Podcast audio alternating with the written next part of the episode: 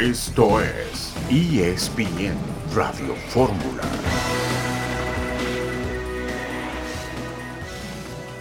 Les deseamos un muy feliz Día de Reyes, todo el Club América y su amigo Melchorda. Bendiciones a todos. Para mí el Día de Reyes es un momento muy especial, poder convivir en familia, la bendición de poder convivir con niños, ver su sonrisa, ver su alegría, su felicidad. Agradecerle primeramente al Club América por, por permitirnos hacer este, este convivio.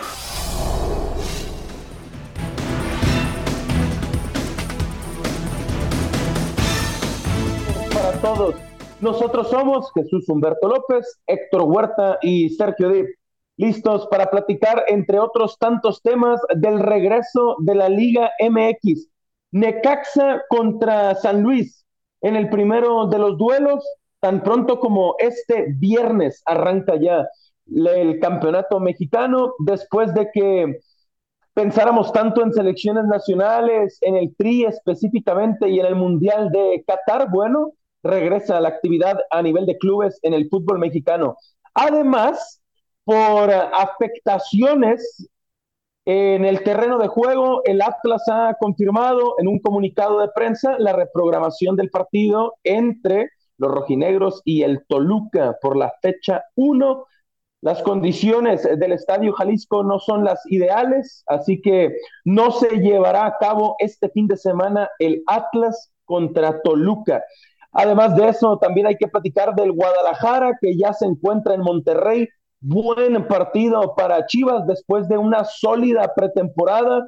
Tendrán un primer gran sinodal y el América estará recibiendo este sábado al Querétaro en el Estadio Azteca. Así que pendientes de cómo le vaya al América y de Cruz Azul y Uriel Antuna. ¿Se va o no se va a Europa el seleccionado mexicano?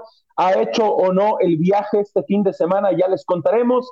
Y también, claro, lo último, en torno a la salud de Damar Hamlin, ese jugador defensivo de los Bills de Buffalo que el lunes por la noche tuvo unos problemas de salud muy grandes, eh, grave su estado en su momento, sigue hospitalizado en Cincinnati, pero dando pasos sólidos en la dirección correcta.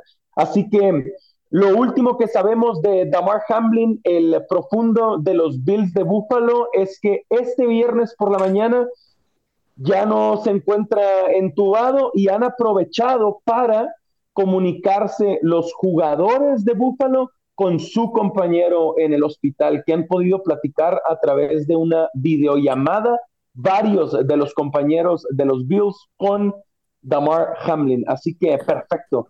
El momento en el que se va recuperando poco a poco Damar Hamlin. Muchas gracias por acompañarnos y bienvenidos. Jesus, ¿cómo estás? ¿Andas por ahí? Un abrazo, ¿cómo te va?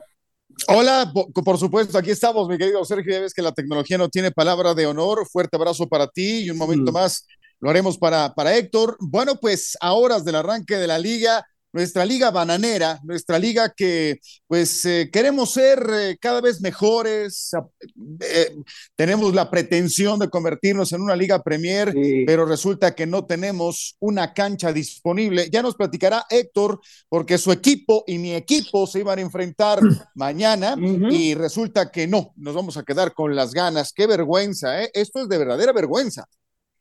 Cierto, cierto, Jesús, coincido, porque después del fracaso del Mundial eh, para México de ese 30 de noviembre que cayeron Gerardo Martino y compañía eliminados contra Arabia Saudita, que hayan ganado ese partido, pues la plática era las cosas en México por fin van a cambiar, tienen que cambiar, ahora sí venimos bien por lo deportivo, lo económico ya está. Héctor, la plática era que las cosas en México iban a cambiar y mira, qué presentación no se saludo con mucho gusto. El Atlas contra Toluca, mi Sí, no, seguiremos siendo la misma liga bananera. Hasta en las ligas de barrio te piden que presentes cancha, ¿eh?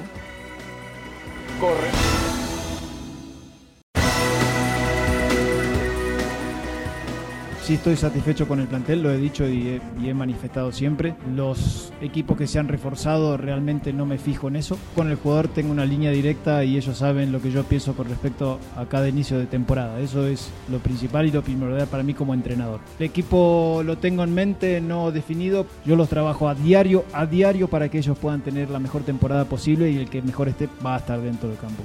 El arquero va a ser Oscar. El motivo, porque confío en él. Todavía hay tiempo para poder decidir quién se puede ir, quién puede venir. El tema de la capitanía es una opinión muy particular mía. Dentro del vestuario ellos van a decidir quién va a ser el capitán porque va a representar a sus compañeros en todo sentido dentro de partido, el día a día y los problemas que haya en el vestuario. ¿Y dónde vamos a llegar? No lo sé. El primer objetivo es Querétaro.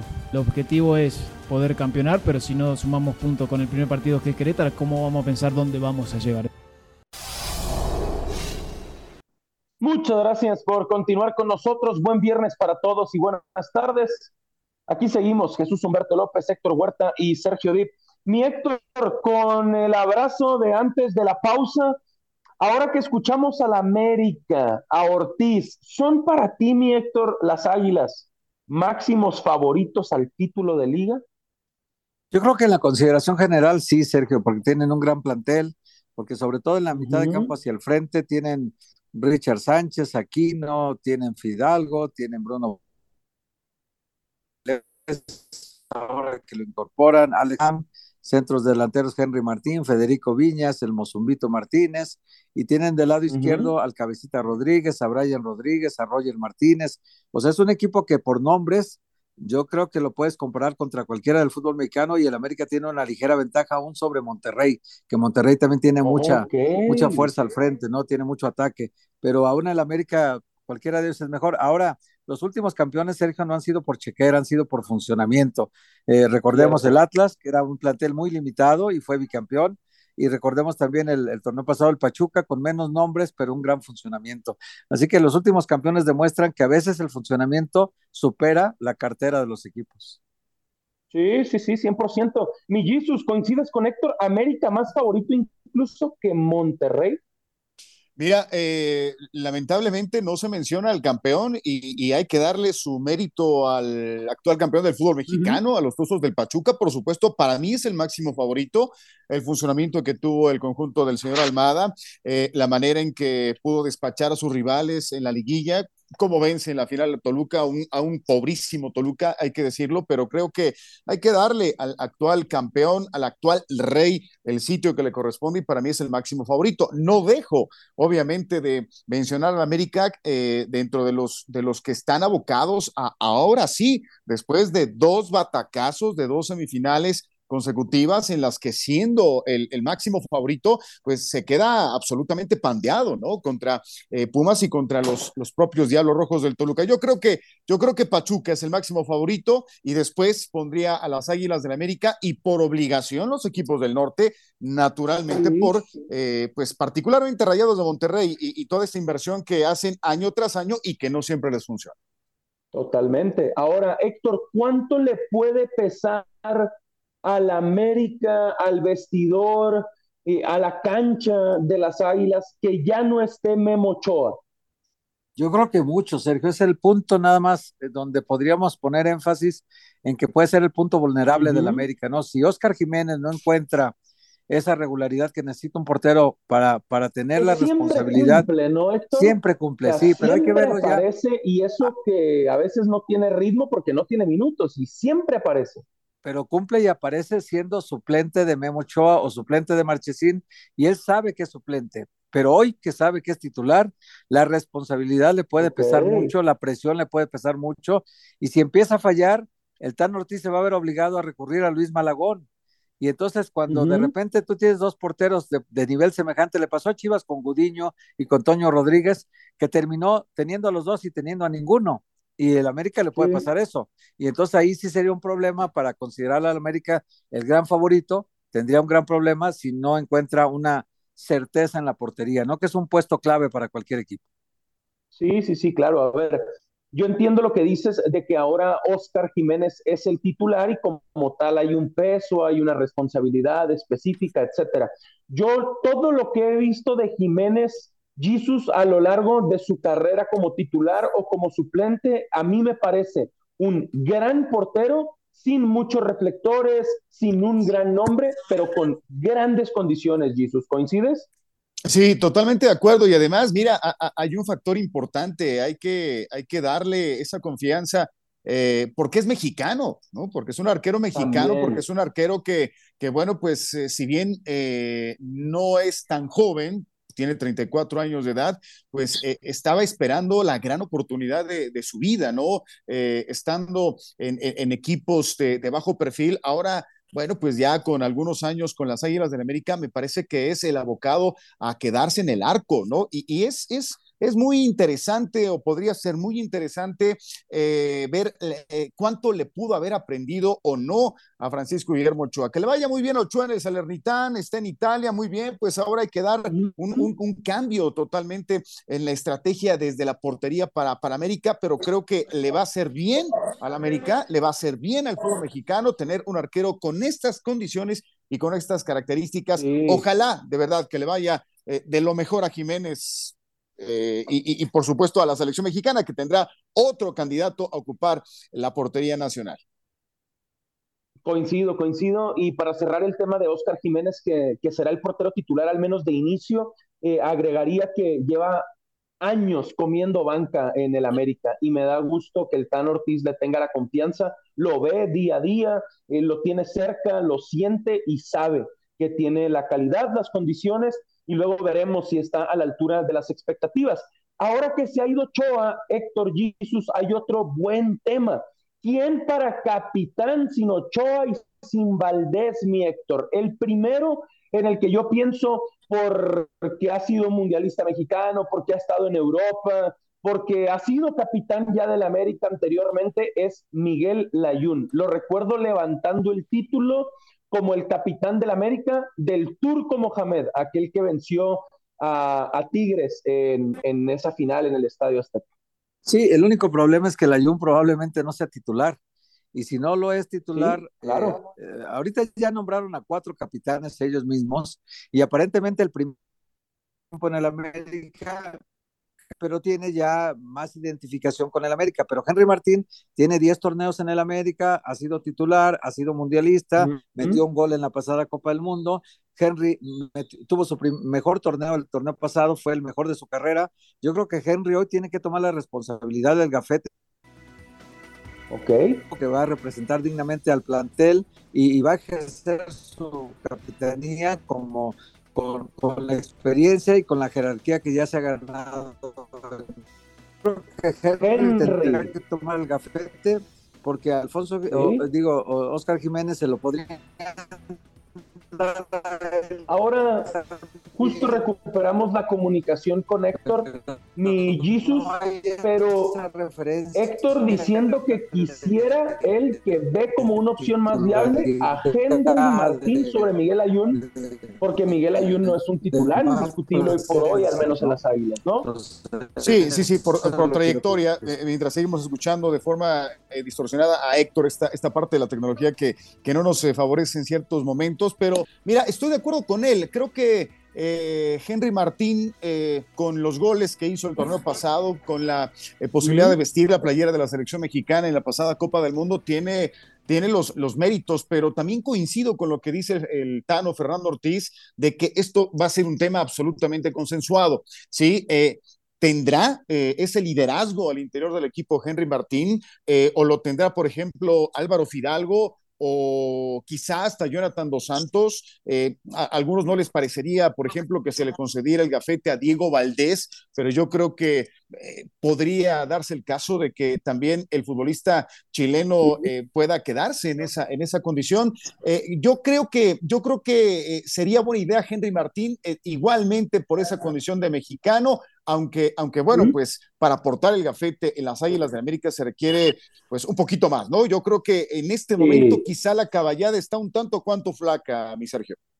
Ok, buen tema, Jesus. Hablando de las Águilas, porque obviamente se merecen los reflectores, recibirán al Querétaro, que en el papel es el equipo o uno de los equipos más débiles del campeonato. ¿Qué exigirle a Ortiz este torneo, Jesus? ¿Es título o fracaso? Y si fracasa, ¿habrá que despedirlo o habrá que darle otra oportunidad?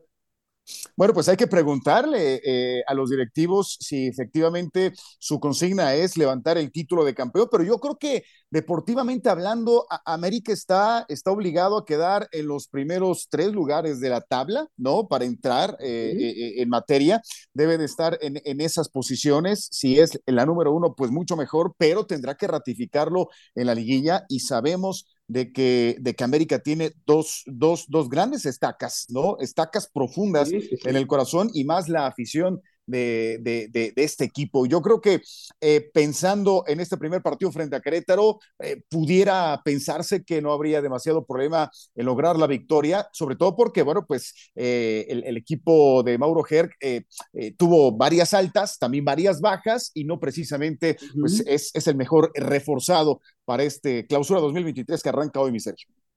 Por supuesto. Arranca esta misma tarde ya el campeonato Necaxa contra San Luis. Y mañana el América contra Querétaro y también el Monterrey contra el Guadalajara. Platicaremos de eso al volver a manera de cierre para mí las Águilas que lo han hecho muy bien con Ortiz y antes con Solari en temporada regular ya están obligados al título o fracaso. Volvemos.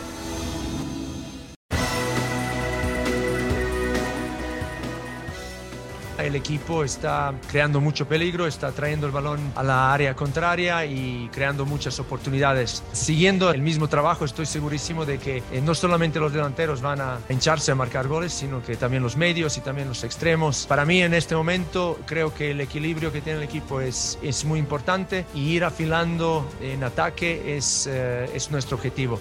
Quiero ver un equipo que, que trabaja juntos, un equipo que, que mantiene las líneas y la estructura junta, pero de ahí eh, sobre todo en ataque, desarrollarse con, con, desparpajo, con muchísimo, muchísima creatividad, talento y llegada. Quiero ver muchas llegadas, quiero ver que el equipo sea convencido de, de poder ganar todos los partidos desde el primer minuto hasta el último. 3 de la tarde con 24 minutos, esto es ESPN Radio Fórmula. Momento de platicar de las Chivas y para eso recibimos con mucho gusto a Jesús Bernal que sigue el día a día del Guadalajara como nadie. Jesús, partido bravo para las Chivas este sábado en Monterrey. ¿Qué nos cuentas en la previa? Un abrazo. Saludos Sergio, Tocayo, Héctor, buenas tardes. Sí, duelo complicado el que tendrá el Guadalajara este fin de semana en la Sultana del Norte ante el equipo de Rayados. De hecho, ya aterrizaron en la ciudad de Monterrey y quedarán concentrados de cara al compromiso que sostendrán el día de mañana contra la escuadra regia, que de hecho significa también el debut del estratega Belko Paunovic como técnico de Chivas dentro de la Liga MX. Quedaron fuera de la convocatoria eh, dos elementos que se esperaba pudieran haber participado el día de hoy, que es el caso de Santiago Ormeño, del cual llama más la atención su ausencia y también la de Luis Puente, dos delanteros a los cuales el estratega les había dado minutos y rodaje durante la pretemporada, pero que con el trabajo completo de esta semana decidió apartarlos de, del plantel. Los que van son Daniel Ríos y Ronaldo Cisneros. Eh, Daniel Ríos, que recién llegó como refuerzo, Ronaldo Cisneros, que regresó al equipo del Guadalajara. Los dos han llenado el ojo del técnico, llegó su transfer desde la MLS y ambos estarán eh, para el partido de mañana ante el equipo de Rayados de Monterrey. Así es que digamos que dentro de las novedades pues son justamente esas, ¿no? La ausencia de Ormeño y Luis Puente para darle paso a Daniel Ríos y a Ronaldo Cisneros. Perfecto, perfecto. Jesús, después de la pretemporada de Chivas, yo a la distancia siento que se generaron muchas expectativas, sobre todo antes de perder contra Cruz Azul cuando la plática era, llegan a la final contra la máquina y solo han caído contra el Athletic Club y fue en Bilbao. ¿Qué escuchas, Jesús, que le piden en Chivas a Mauri y Hierro, a Paunovic? O sea, más allá de lo que nosotros interpretemos a la distancia, ¿qué le exigen? ¿Qué le piden? ¿Cuál es el objetivo real de Chivas para Paunovic? Mira, por ahora el objetivo que ha quedado claro es competir, la promoción de futbolistas de las fuerzas básicas, porque Fernando Hierro y Amaury Vergara lo tienen muy claro que es un proyecto a mediano plazo. Fernando Hierro tiene un contrato por tres años con opción a uno más en el equipo del Guadalajara y el propio Hierro lo, explicó en la conferencia de prensa en la que fue presentado. Él decía que si bien, eh, pues evidentemente la intención es tratar de ganar cada semestre y que lo iban a buscar, pues que el proyecto tenía una, una visión distinta, ¿no? De hacerlo en un plazo un poco más largo con pues eh, toda esta implementación metodológica y de trabajo en fuerzas básicas que se va a estar realizando. Entonces, pues por ahora lo que te puedo decir es que el título no es una exigencia en el Guadalajara, por ahora. Habrá que ver si, si después lo es. Oye, una pregunta, Jesús. Sí, Héctor, adelante. Ah, quería hacer una pregunta, Jesús, porque la definición del portero también es muy importante en Chivas. Una vez que salieron Gudiño y que salió Toño Rodríguez y, y, que se depositó increíblemente la portería en manos de Miguel Jiménez, el guacho, el torneo pasado estaba la duda si respondía y lo hizo muy bien el guacho Jiménez el torneo pasado. Ahora empieza bien la pretemporada de titular, contra Cruzul no lo hace tan bien, se vio nervioso, se vio dubitativo, eh, cometió errores y el técnico decidirá para Monterrey sacarlo y meter al tal Arrangel. ¿Se va a atrever el técnico a hacer esto? Justo Héctor, saludos. Eh, es una de las dudas que, tiene el estratega porque durante la semana los estuvo alternando. Pues estuvo con los dos guardametas, con el equipo titular, en, en los trabajos, poniendo al tal un ratito, poniendo al Guacho Jiménez otro, otro tiempo eh, y, y, no sé si esta duda viene justo a raíz de lo que señalas, ¿no? De los errores que comete sobre la parte final de la, de la pretemporada. Entonces, eh, habrá que esperar porque el propio estratega tenía justo esa duda, ¿no? De quién puede ser su, su, su arquero titular o no sé si lo utilice para apretar un poco al guacho y que pueda dar lo mejor de sí el, el fin de semana. Pero la duda sobre el portero titular permanece todavía. Hola Tocayo, qué gusto saludarte después de esas desmañanadas eh, en la parte final del año pasado para transmitir Italia. Me da mucho gusto escucharte y, saber que estás bien feliz. Eh, sabemos perfectamente lo que significa el Club Deportivo Guadalajara y en este caso con un proyecto inédito con eh, Paunovic y por supuesto con Fernando Hierro como director deportivo. Eh, ¿Tú qué percibes? ¿Qué, qué, qué ¿Qué tan complicado o qué tan fácil eh, le ha sido al actual estratega del Guadalajara engancharse con las costumbres, con las tradiciones, con eh, las eh, formas eh, todo lo que, lo que rodea al futbolista mexicano y particularmente con lo que rodea al Club Deportivo Guadalajara, ¿ya está debidamente enganchado o, o, todavía está en ese proceso de adaptación? Más allá de que la pretemporada para mí fue bastante buena, con resultados importantes positivos, con excepción del último frente a Cruz Azul, pero, pero, pero ya podemos decir que Paunovic está debidamente aterrizado al fútbol mexicano, Tocayo. Saludos, eh, Tocayo, gusto saludarte también, buena tarde.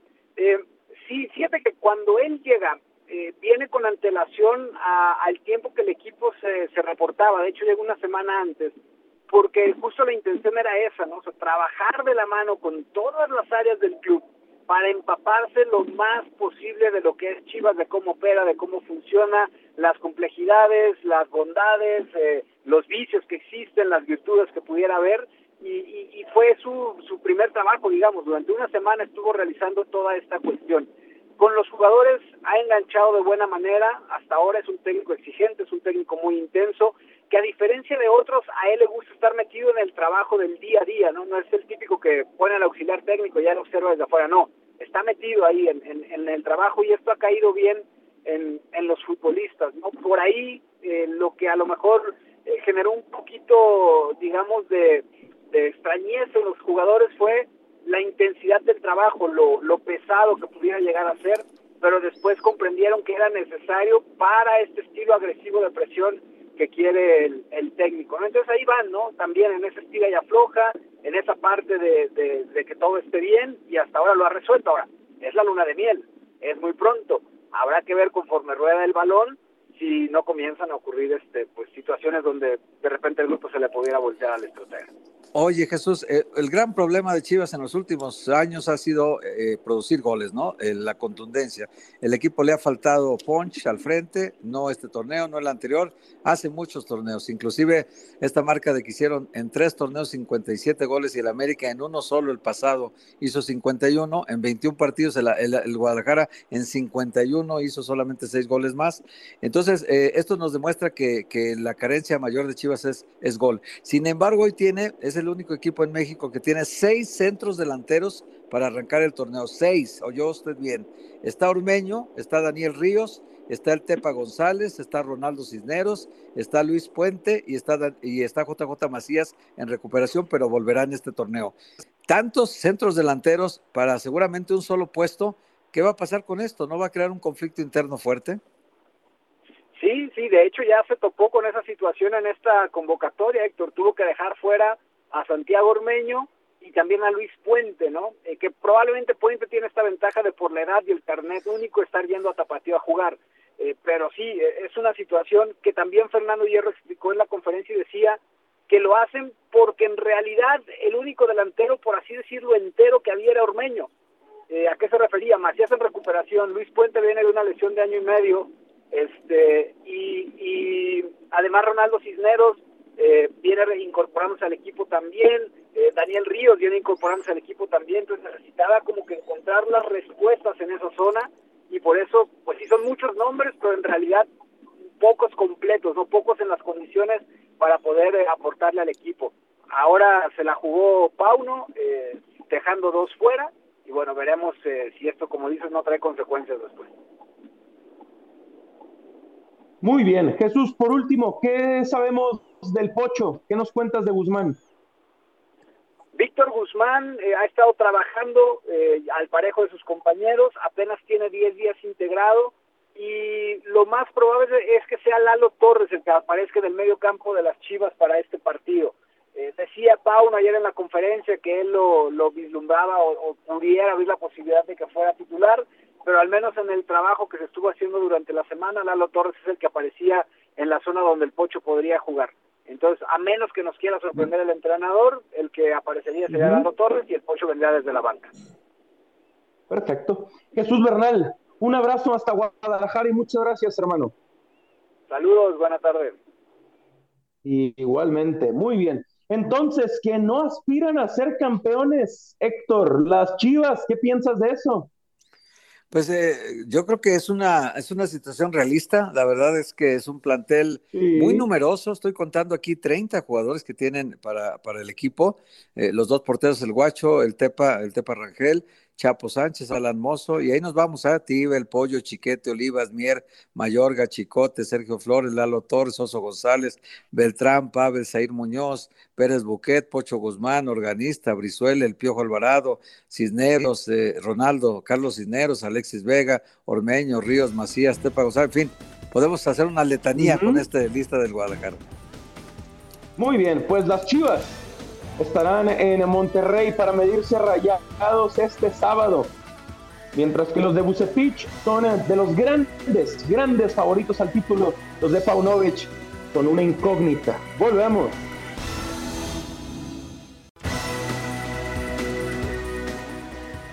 Cruz Azul es eh, un equipo muy grande, eh, está para grandes cosas y por eso siempre el objetivo es eh, ir por el campeonato en lo personal, eh, esta nueva etapa la tomo, como te digo, con mucha responsabilidad.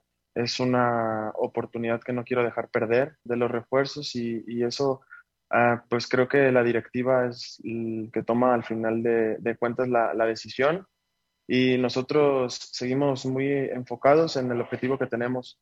Eh, llegue quien llegue, eh, nosotros lo vamos a, adaptar bien como, equipo y, y, lo vamos a dar para adelante. Y el objetivo que tenemos todos claro es ir por la décima. Estamos convencidos y lo tomamos este, con mucha responsabilidad y le vamos a, a dar con todo, todo el equipo. Cruz Azul por la décima, decía Alexis Gutiérrez, y con eso le damos la bienvenida a León Lecanda, aquí a ESPN Radio Fórmula. Mi León, un abrazo. ¿Cómo llega la máquina al partido de este domingo en Tijuana? Fuerte abrazo, Sergio. Otro para ti, querido Héctor, también querido Jesus. Eh, mira, pues bien en el sentido de, de esa pretemporada de la que mucho hablaba un ecuánime Alexis Gutiérrez en su segunda etapa en Cruz Azul. Eh, por cierto, el único refuerzo de los cuatro que llegaron al club que pudo tener minutos de forma consistente en la pretemporada por ese tema de registro por el cual los argentinos Ramiro Carrera, Augusto Lotti y el central mexicano Jordan Silva no pudieron participar en la Copa por México. Y justo en ese torneo al ganar el título y al terminar toda la pretemporada con muchos minutos y de forma eh, digamos no perfecta pero sí sin derrota Sergio Cruz Azul ya con un buen impulso un buen envión anímico. La parte quizá un tanto negativa es qué va a pasar con algunos jugadores no sé que la novela Uriel Antuna sigue ya son tres ofrecimientos distintos de Panathinaikos que Cruz Azul ha rechazado y por ahí el jugador no está contento, eso es lo que me dijeron el día de hoy en la Noria, está tratando de presionar a la directiva para forzar su salida y por ahí quizá no lo veamos el domingo, más allá de que sigue siendo jugador de Cruz Azul, ¿no? Veremos la decisión del técnico Raúl Gutiérrez. Muy bien, entonces tres ofertas del Panathinaikos que va ahí Cruz Azul descartando. No estaría contento Uriel Antuna. Héctor, querías platicar con León, adelante, por favor. Sí, gracias, Sergio. Quería preguntarte una cosa, León. Primero, saludarte con mucho gusto, un abrazo y feliz año.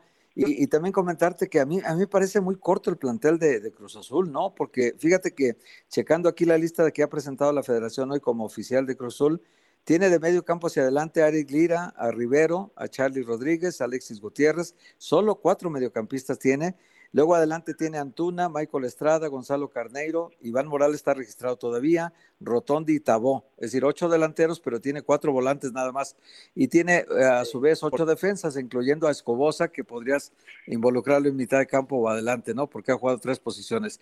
Pero en realidad el plantel a mí me parece corto de mitad de campo y, y adelante, como si se les va Antuna, pues se le va una parte del ataque muy importante para Cruz Azul, ¿no? ¿Tú cómo lo ves el plantel y si hay planes de traer a más jugadores? Totalmente de acuerdo contigo, Héctor. Fuerte abrazo. Eh, feliz año también para ti, para todos los que nos escuchan.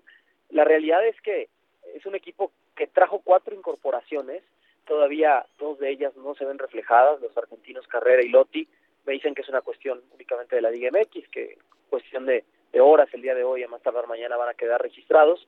Pero está claro que es una plantilla corta. Echar a mano el potro de fuerzas básicas se llevó a 10 chicos a la pretemporada en Cancún y Playa del Carmen, pero este Cruz Azul, ¿no? Con un par de lesiones o si Uriel Antuna sale, se va a quedar en algunas posiciones corto. Por eso ha insistido tanto el Potro Gutiérrez en traer ese centro delantero que él está buscando, que quizá por ahí tenga algunas alternativas, pero es posible que si llega alguien salga Iván Morales, sería jugador por jugador, porque con Carrera y Lotti y lo que comentas del registro de los jugadores, ya están los 10 elementos NFM, ¿no? Los jugadores no formados en México, que es el límite. Entonces, por ahí sería jugador por jugador. Y el otro es un lateral izquierdo, que en las últimas horas sé que Cruz Azul hizo una oferta de préstamo con opción a compra a Toluca por un chico que se llama Jorge Rodríguez, pero llegaría de una u otra manera pues para complementar un poco ahí la zona izquierda, pero no para ser titular, ¿no? Porque ahí está Nacho Rivero, que no han adaptado en esa posición. Entonces, sí me dijeron también hoy que si se va Antuna no van a traer otro extremo derecho, ¿sí? Porque no tiene plazas de NFM, Cruz Azul, y porque hay una escasez de jugadores en esa posición. Entonces, sí, coincido contigo, yo veo corto el plantel de Cruz Azul. León, como gusto, qué gusto saludarte como siempre, lo hago a través de Radio Fórmula, eh, fuerte abrazo y mis mejores deseos. Bueno, pues hablamos de, que el Cruz Azul es el campeón de la pretemporada, ¿no? Eh, con este título que, que, logra levantar, pues hay muy buena expectativa, pero con sus asegúnes, evidentemente, ¿no? Nadie, nadie pretende ser campeón de pretemporada si, si no es que se logra el título, eh, el, que vale, el que cuenta. De acuerdo. Así como hemos hablado tanto de América como de Chivas, en el caso particular de Cruz Azul y su directiva, realmente consideran que este clausura 2023 es para que igual Cruz Azul esté obligado a ser campeón de Liga del Fútbol Mexicano y por otro lado también de forma paralela a la pregunta, ¿no vuelve otra vez a hacer el trabajo muy tarde? la directiva de Cruz Azul para traer eh, los refuerzos, los jugadores de cara a una nueva campaña, así como te lo pregunté hace casi seis meses, mi querido León? Sí, sí, a las dos respuestas eh, o a las dos preguntas, ¿no? Querido Jesus, un fuerte abrazo también a través de, de, esta llamada telefónica. Eh, para ti todos los mejores deseos. Y, y mira, sí en el sentido de que en el discurso tú escuchas desde la pretemporada en cada conferencia de prensa del Potro Gutiérrez o de los jugadores que han asistido, incluyendo hoy a, este chico Alexis Gutiérrez viviendo su segunda etapa en el club, más maduro, más sobrio después de un año en el tapatío de la Liga de Expansión, y todos dicen nuestro objetivo es la décima. Queremos ganar el título, estamos hechos, eh, conformados como plantel y con el objetivo de ganar el campeonato. Todos, todos, todos lo han dicho desde el inicio de la pretemporada. Entonces está claro que ese es el mensaje en el interior y ese es el discurso hacia afuera. Y sí, también en la parte de que la directiva otra vez hizo la tarea eh, de forma tardía.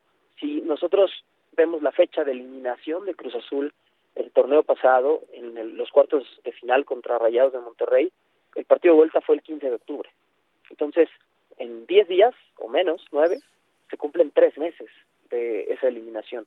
Tres meses tuvo Cruz Azul para traer un centro delantero y no lo ha podido traer hasta el momento, porque ese fue uno de los primeros pedidos ¿no? del técnico El Potro Gutiérrez cuando se le confirmó justo en esa semana previa al partido contra eh, Monterrey que iba a seguir al, al, frente de Cruz Azul. Tan es así que tanto Iván Morales como Michael Estrada iban a salir de la institución.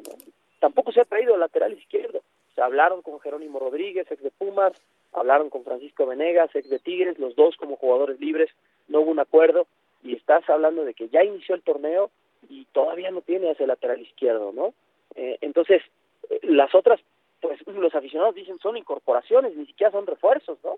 O sea, un Alexis Gutiérrez, un Jordan Silva, y a los argentinos Carrera y Lotti no se les permitió, en una situación absurda de reglamento, participar en la Copa por México, y la gente no los ha visto, los medios tampoco los hemos visto, ¿no?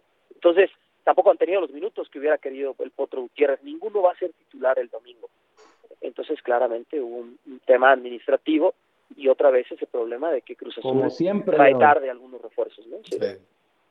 Como siempre, como siempre, eso ya desafortunadamente en la máquina no, no es noticia. León, un abrazo y muchas gracias. Feliz 2023.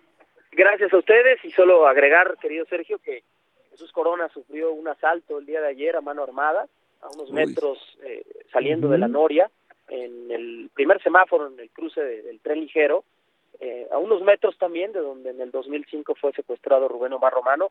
Por fortuna para Corona todo quedó en una pérdida material y el susto, pero ya se le dio la instrucción a los jugadores que, que sean precavidos, que no se detengan a dar autógrafos afuera de la Noria, ni mucho menos entrevistas, ¿no? Sí, sí, sí. Acabo justo de leer la nota, ya se encuentra disponible en espn.com.mx. Abrazo, León, y buena tarde. Fuerte abrazo a todos, saludos. igualmente, cambiamos de juego y platicamos de Pumas. Tienen partido los de la Universidad Nacional en casa contra Juárez este domingo.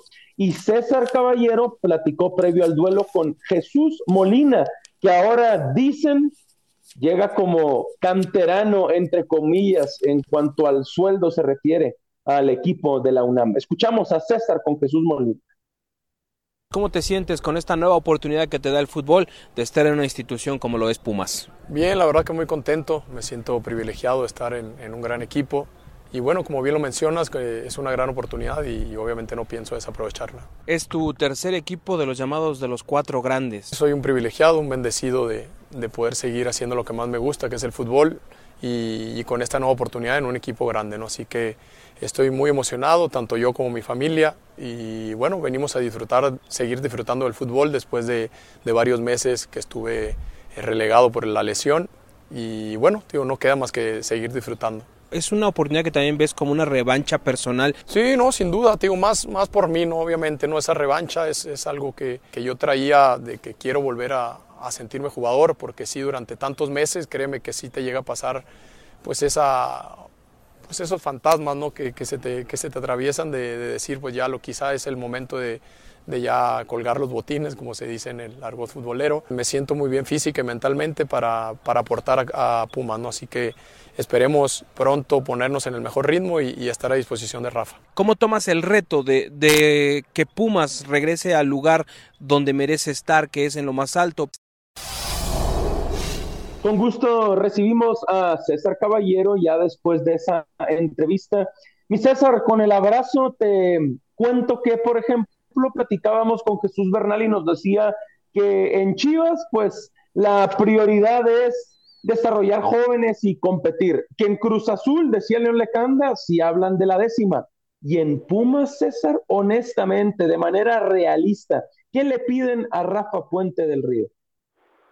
Hola Sergio, ¿cómo estás? Qué gusto saludarte. Mira, me parece que por lo que he podido percibir el día de hoy en cantera, la exigencia para Rafa Puente es que veamos un Pumas competitivo. Sabemos que quizás eh, históricamente no es uno de los equipos que torneo tras torneo está ahí peleando el título, pero sí es un equipo que generalmente tiene un sentido de pertenencia muy importante y que generalmente también tiene que estar de alguna manera peleando en las liguillas. Eso es lo que le están pidiendo a Rafa Puente. Hay mucho escepticismo respecto a la llegada de Rafa como técnico. Es un estratega joven, pero nos decía el mismo Molina que en ese poco tiempo que tiene trabajando con él, ha visto que es un entrenador que es innovador, que le gusta mucho respetar su estilo de juego cualquiera que sea la situación y que eso podría ser una clave para que Pumas pueda ser exitoso en el próximo clausura 2023 yo creo que como un equipo grande a Pumas se le va a pedir que esté ahí arriba, que esté de alguna manera peleando por levantar un nuevo título de liga, pero principalmente que sean competitivos y que de alguna manera respeten la esencia que tiene esta institución.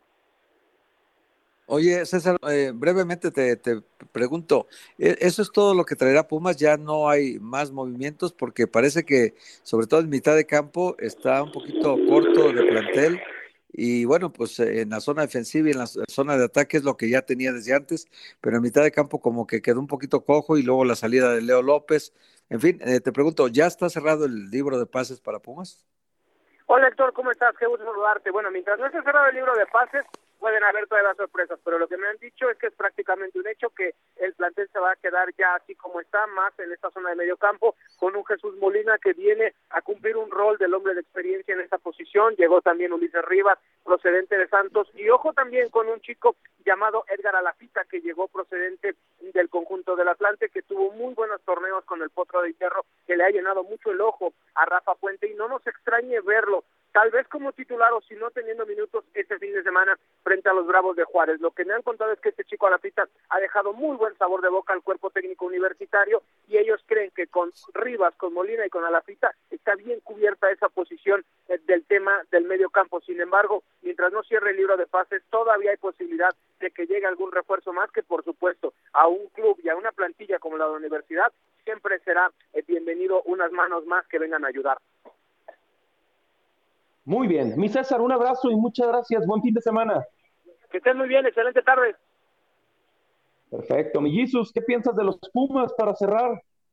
Bueno, pues eh, alta expectativa para Universidad Nacional, siempre uno de los equipos importantes, con, con, una, con una nómina que me parece corta y con un director técnico al cual seguramente le vendrá mucha presión. Pero antes ya de pasar al fútbol americano, porque sé que estamos en la parte final, una preguntita, mi Héctor, por favor.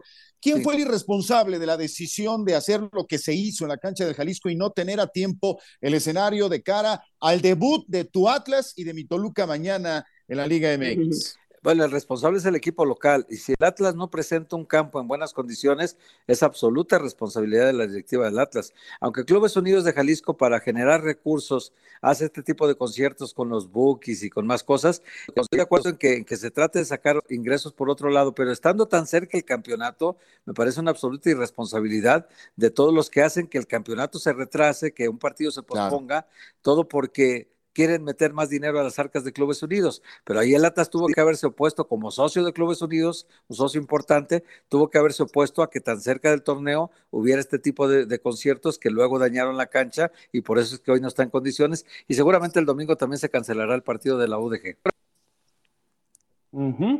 Seguro. Y veremos qué sucede en Liga MX este fin de semana. Por lo pronto, Lalo Varela, bienvenido a ESPN Radio Fórmula siguen las buenas noticias en torno a Damar Hamlin, el defensivo de los Bills de Buffalo, ¿correcto?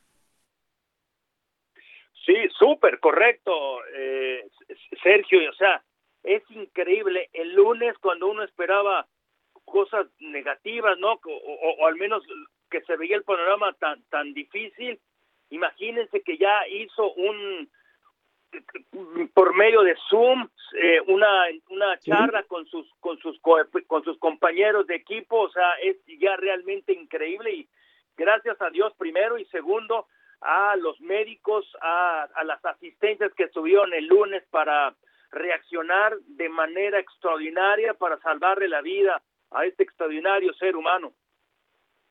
Sí, correcto, Lalo. Eh, leía que había dejado ya el respirador artificial, que había abierto los ojos, que ya se había empezado a comunicar, justo como decías, por videollamada. Gran noticia después de colapsar, después de la tacleada en ese lunes por la noche. Lalo, dicho esto, muy positivo de Damar Hamlin, ¿qué esperas de la NFL este fin de semana? Última semana de temporada regular.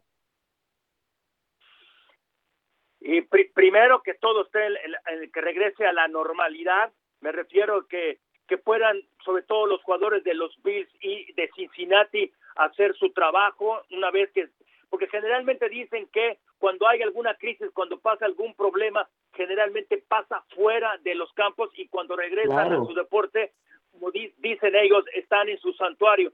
Ahora todo pasó ahí, entonces ojalá puedan realizar todo lo, todo lo que ellos habían pensado y esté a la normalidad, insisto.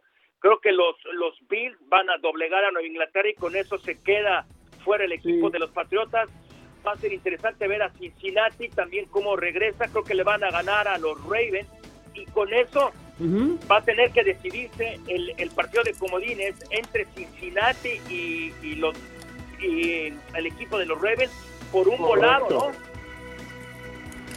Lalo, muchas gracias. Héctor, Jesus, un abrazo y buen fin de semana.